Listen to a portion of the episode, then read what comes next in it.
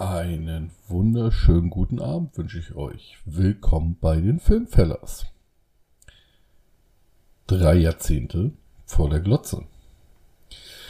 Ja, ihr habt es schon gehört, die Intro-Einleitung musste ich alleine machen, weil dies meine erste Soloaufnahme sein wird. Ich habe mich lange davor gedrückt und ein wenig rumgedruckst, weil ich zwar viele Ideen hatte, aber nichts, was mich so richtig überzeugt hat. Ähm, jetzt ist der Stand nach unserer Quizaufnahme. Hatte ich noch irgendwie Lust, etwas zu sagen? Ich bin ja von uns dreien auch mehr der, ja, reden wir nicht drum rum, der ein wenig in den nerdigeren Bereich reingeht. Ich habe sehr groß und stark Interesse an Science Fiction, Fantasy und alles, was drum geht. Und auch an Computerspielen und Tabletop. Tabletop ist ein sehr großes Ding bei mir immer gewesen. Das hat mich äh, zufällig auf diesen Weg geführt. Aber ähm, zuallererst möchte ich gerne euch nochmal vorstellen, was ich mir gedacht habe, wie ich meine Solo-Folge dieses Mal und vielleicht auch die zukünftigen gestalten werde. Ich werde eventuell eine Reihe daraus machen und zwar, was ist eigentlich?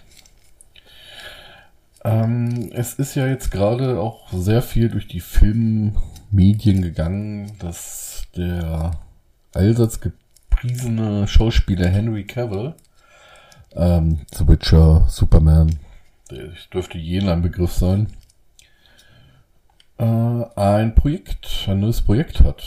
Und zwar ist er mit Amazon und Games Workshop zusammengegangen und möchte gerne das Warhammer 40k Universum jemanden näher bringen. Und zu Warhammer 40k habe ich eine sehr innige und eine sehr, sehr gute Beziehung. Ähm, das hat damit angefangen, dass ich als kleiner Junge für meinen Vater eigentlich nur zu Weihnachten ein Lösungsbuch für einen Tomb Raider Teil kaufen wollte. Und dazu in den sehr bekannten Hobbyladen in der Stadt gegangen bin. In dem war ich noch nie drin. Der hieß Dragon Store. Das ist schon so ein Name. Da weiß man genau, was einen erwartet. Aber das war für mich als kleiner Junge ein eine Offenbarung. Ich bin da reingekommen, ich hatte schon Comics immer und da waren überall Comics und alte Comics und neue Comics, da waren Bücher, da waren Spiele, Brettspiele, alles. Es gab einfach alles. Und da gab es auch dieses Tabletop. Da habe ich mal in den Schaukasten geguckt und habe mir angeguckt, Orks? Space Orks? Orks mit Waffen? Wie cool ist denn das? Und da habe ich mir so eine Packung gekauft. Ich war ein bisschen naiv, weil es ist ein sehr, sehr finanzielles, ja, zehrendes Hobby. Sagen wir so, Games Workshop kriegt seinen Hals nicht voll. Und äh, ja, ich bin dann nach Hause gegangen, habe mir diese kleinen Figuren zusammengebaut und habe erstmal geschaut, was macht man damit eigentlich. Tabletop ist ähm, ein Spiel, das spielt man auf einer Fläche, auf einer Geländefläche, wie wir es beim Modellbau kennen äh, dann hat man gewisse Figuren. Für diese Figuren gibt es jeweils Regeln. Bewegung, äh, Stärke, alles Mögliche. Und dann spielt man gegen eine gegnerische Armee. Dort geht es um Taktik und um, äh, ja, auch Ausdauer so gesehen und den Überblick zu behalten. Es ist im weitesten Sinne ein wenig mit Schach zu vergleichen. Schach dürfte so ähnlich angefangen haben. Tabletop, Schach, strategisches Denken und das darauf fixiert. Aber das ist noch so viel mehr. Da ist so viel dahinter. Es gibt Romane, es gibt äh, neben dem Regelwerk gab es kleine Stories und dann ging es einfach immer weiter. Es gibt seit den 80er Jahren dieses Warhammer. Mehrere Editionen, immer weiter Veränderungen, Computerspiele, äh, es gibt Animationsfilme, aber die sind eher schlicht als irgendwas Gutes. Ja, und so bin ich in dieses Hobby gerutscht. Dann habe ich irgendwann die Bücher angefangen zu lesen. Aus einem Buch wurden zwei, aus zwei wurden drei, aus drei wurden 130. Ich habe tatsächlich 130 Warhammer-Bücher gelesen. Manche sogar mehrfach. das hätte ich mir damals gar nicht ausdenken können, dass ich Bücher mehrfach lese, aber diese Bücher sind so gut geschrieben Es ist ein Fantasy-Universum oder ein Science-Fiction-Universum sogar, was Fantasy-Elemente habe, dogmatische Religion mit eingeht, Dämonen, äh, Space Marines. Es ist einfach fantastisch. Es reißt einen einfach mit, die Story. Es ist zum einen aber auch erstmal unterteilt. Es gibt Warhammer 40k, also 40.000, spielt, wie der Name es sagt, im 40. Jahrtausend. Und dann gibt es Warhammer Fantasy. Fantasy hat mich nicht so gelockt und darum soll es in dieser Folge auch gar nicht gehen. Ich gehe mehr auf die 40k Sachen ein. Äh, es dreht sich um eine Dystopie. Die Menschheit ist technologisch sehr weit vorangeschritten gewesen. Es gab einen großen Filter, so gesehen, der uns zurückgeworfen hat. Wir haben uns über die ganze Galaxie ausgebreitet, haben, waren die dominante Spezies, haben andere Spezies, äh, ja, vertrieben oder Handel betrieben. Es gibt, gab zwar noch höher entwickelte Spezies als unsere in diesem Universum, aber äh, wir haben keine großen Kriege mit diesen geführt, laut dieser Storyline. Wie, man hat sich ignoriert, man ist sich aus dem Weg gegangen. Ja, das Besondere ist auch, dass man eigentlich ein Tolkien-Universum nimmt und es mit jeder Menge Blutgewalt und äh, dogmatischen und Fanat Fanatismus ins 40. Jahrtausend bringt. Wie gesagt, es gibt Space Orcs, es gibt die Elder, das sind die alten Elfen. Es gibt eine Art Echsenmensch-Rasse, die Tyranniden. Es gibt äh, das Chaos, das große Böse, Dämonen, Verräter. Dann gibt es die vermeintlich Guten, das Imperium, was aber, wenn man sich das genau anguckt, ein faschistisches Regime ist. Und das ist so die Faszination ein wenig dahinter. Man, man kann nicht so in Schwarz und Weiß gehen. Wie bei Tolkien hat man das immer die gute Seite, die helle Seite und die dunkle Seite. Bei 40k hat sich das entwickelt in, ja, man hat halt die, die tun, was getan werden muss. Und das kann man aber trotzdem nicht als gut bezeichnen. Jetzt ist es aber soweit, dass der gute Henry Cavill äh, tatsächlich einer von uns ist. Einer, der dieses Hobby liebt. Es hat bei mehreren Interviews hat er das schon erwähnt, bei mehreren äh, Gelegenheiten oder so kam das schon öfter raus. Sein Instagram-Account ist voll davon, wie er Miniaturen bemalt er ist wirklich komplett drin und das hat auch schon öfter geäußert, dass es wirklich mal sein Traum ist, äh, im Warhammer 40k äh, auf die Leinwand zu bringen. Wir hatten zwar, wie ich vorhin schon erwähnt hatte, mal ein paar Filme schon bekommen. Es waren Animationsfilme, richtig schlechte Animationen, richtig schlechte ja, Stories da drin, obwohl es so gute Stories gibt, sind es echt waren das echte Reinfälle. Man hat sich vorher darauf gefreut und ist nichts draus geworden. Der größte Teil, was es so filmliterarisch in Warhammer gibt, sind Fanmade-Produktionen. Die findet man auf YouTube, frei zu schauen.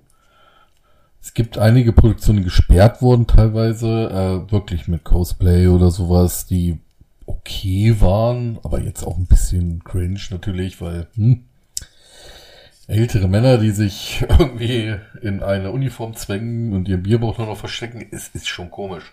Aber es gab auch sehr gute Animationsfilme, die von Fans betrieben wurden, die um Längen, um Längen die Animationsfilme von Games Workshop, der Betreiberfirma oder der Rechteinhaber dieser Serie, äh, ist.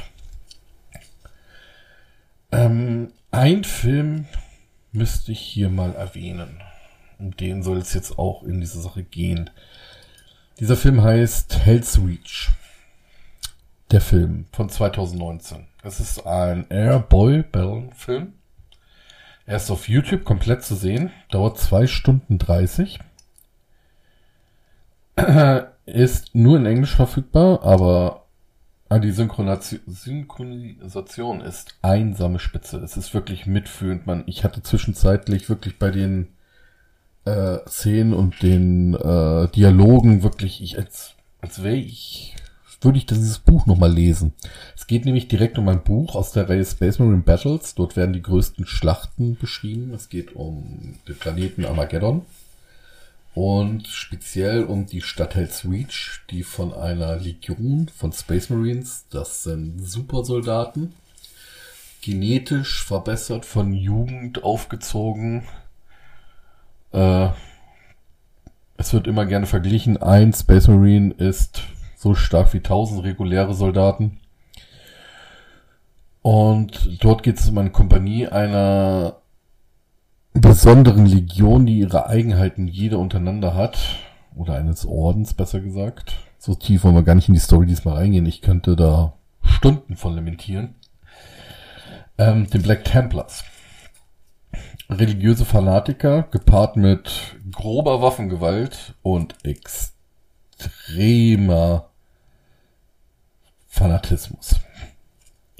Und dieser Planet wird angegriffen von einer grünen Flut aus Orks.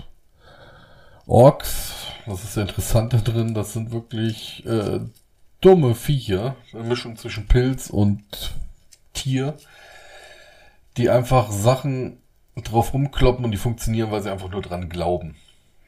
Der Glaube spielt nämlich in diesem Universum eine sehr große Rolle und ein Ork malt sich rot an, weil er denkt, damit ist er schneller. Und dann ist er schneller. Weil alle daran glauben, dass er schneller ist.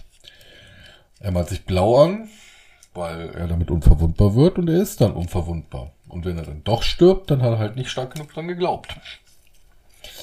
So funktionieren die Orks.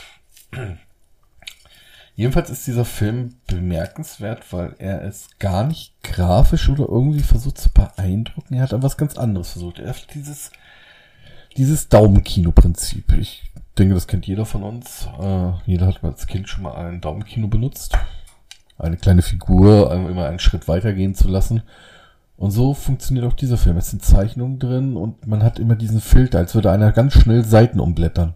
Ich gebe zu, am Anfang dachte ich, es könnte sehr anstrengend werden, aber es ist es nicht. Es ist, es wirkt einfach super. Er bringt viele Sachen damit rüber, die ich nicht gedacht hatte, die er so rüberbringen kann.